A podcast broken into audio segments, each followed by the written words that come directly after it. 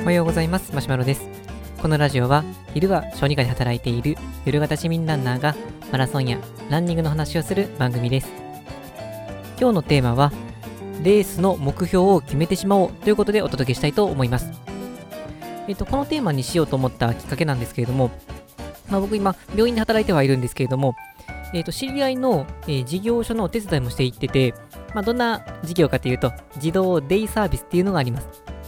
とデイサービスを、まあ、ご存知の方もあると思うんですけども、まあ、知らない方のために、えー、お話しておくと、まあ、日常生活を送る、まあ、お手伝いをする、そういうお仕事になります。どちらかというと、おじいちゃん、おばあちゃんのデイサービスっていう方がイメージが近いかもしれませんけれども、まあ、例えば、まあ、おじいちゃん、おばあちゃん、80歳、90歳とかなって、ちょっとこう足腰もおぼつかないけども、まあ、気持ちは元気っていう方、その方のために、そのデイサービスっていうのは、例えばですけれども、えっ、ー、と、いろんな一緒にあの物事をしてゲームをしたりして楽しんだりとか、え、ー、と、そういう日常生活のお手伝いをして、そして楽しんでっていうことを、そういうのを提供しているのがデイサービスです。で、これが、子供対象の自動デイサービスっていうのがあるんですけれども、まあ、特にこうターゲットになっているのが、寝たきりの子とかですね、重症心身障害児っていう風に呼ばれる子たちですけれども、まあ、いろんな病気とか、まあ、事故とかで、例えばこの寝たきりの状態になっているとか、自分でこうある程度動けるけども、かといって、この一人では動くことができなくて、まあ、補助が必要な子とか、まあ、そういう子たちがいます。で、そうなってくると、まあ、そういう子たちは、まあ、たとえ元気だったとしても、なかなか一般的な保育園とかに行ったりとか、小学校に行って活動することができなかったりするので、そういう児童のデイサービスっていうところに行って、まあ、日常的な楽しみをしたりとか、あとはまあ最近こういろんなことがあって大きなイベントとかできなかったりもしますけれども昔だったら七夕とかそういうのがあったりした時にそのイベントしたりとかクリスマスをして楽しんだりとかいうのをしています。で僕自身は、まあのまあ、メインの仕事というわけではないんですけれども、その事業所の方に、まあ、月に1回ペースで足を運んで、今来ている子たちのこの健康状態をチェックする、そんな仕事をしています。で、そこの事業をやっておられるところの、えっ、ー、と、まあ、社長さんにあたるのが、まあ、知り合いの看護師さんの、まあ、息子さんがやっておられるんですけれども、えっ、と、まあ、もともと理学療法士されている方で、で、運動もかなりバリバリやっておられた方なんですね。で、走るのも好きみたいで、マラソンも何度か出たことがあるっていう、そんな方なんですけれども、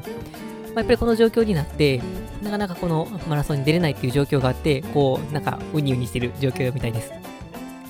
まあ、前だったら大阪マラソンにエントリーして、まあ、外れる時もありつつ、当たった時にもこの頑張って走って、まあ、なんとか走り切って、で楽しんでるっていう、そういう方だったので、で、まあ、もともとは運動好きっていうことから、あの走りたいけどもなかなかそのレースがなくてっていうことで悩んでおられました。で、まあ、僕自身は、まあ、もちろんその実際の今までやってたようなレースがあると、やっぱりそのレースっていうのは楽しめるものではありますので、ぜひ開催してほしい気持ちはたくさんあるんですけれども、まあ、どうしてもなかなか開催されにくい状況があって、まあ、見てるともう半分以上は中止になっているような気はします。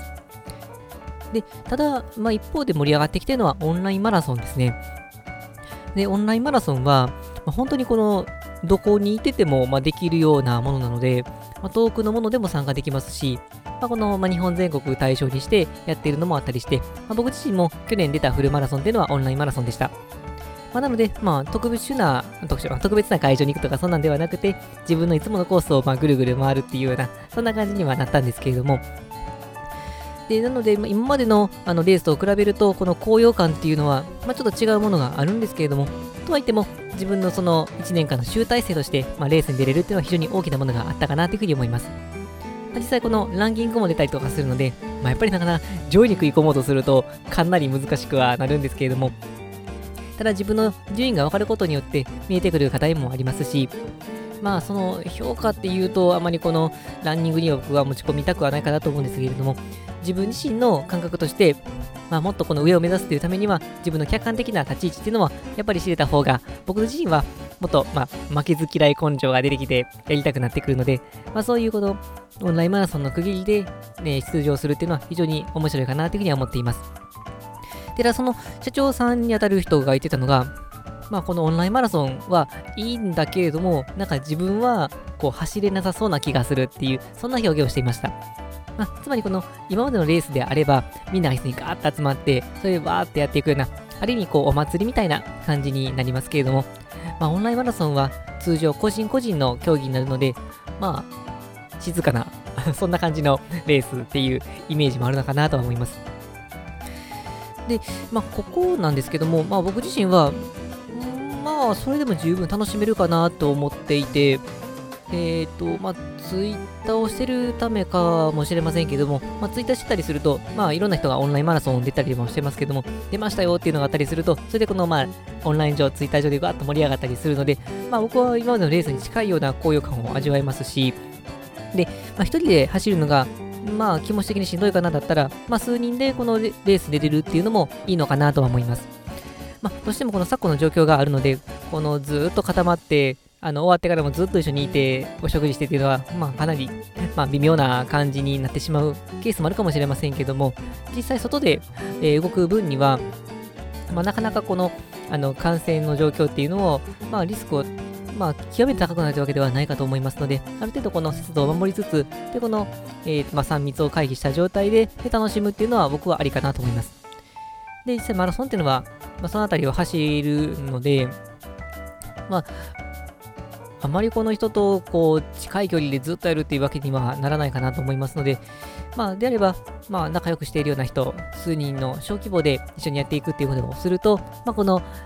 まあ、今までのレースほどのこのお祭り騒ぎまでいかないにしても、まあ、楽しくやっていって、で、それで実際レースにも出る形になって、で自分の記録を出して、そういう1年間の集大成にするというふうにできるかなと思いますので、まあ、もしなかなか目標のレースがないなっていう方があったりすると、まあ、そういうレースが開催されれば、もちろんそれに出ていただけるのが一番かとは思うんですが、